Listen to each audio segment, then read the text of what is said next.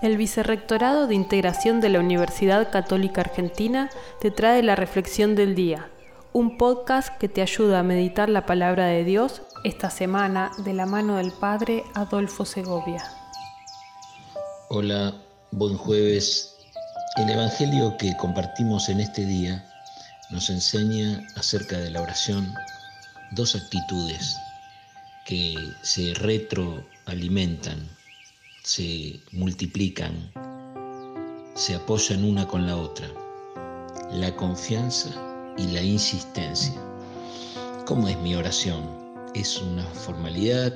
¿Es cumplir? ¿Es solamente buscar mis propios intereses? Tengamos en cuenta cómo Jesús nos muestra la importancia de insistir, de no desanimarnos, de no desalentarnos en la oración, sino de permanecer firmes con la mano en el timón, con el rumbo, eh, insistiendo. Y la otra característica es la confianza, saber que realmente estamos en las manos del Padre que nos ama, saber que lo que le pedimos puede ser lo mejor para nosotros o no, pero que Él solamente nos va a dar lo que nos beneficie, lo que nos ubique en el proyecto, lo que nos haga encontrar nuestro lugar en la historia de la salvación.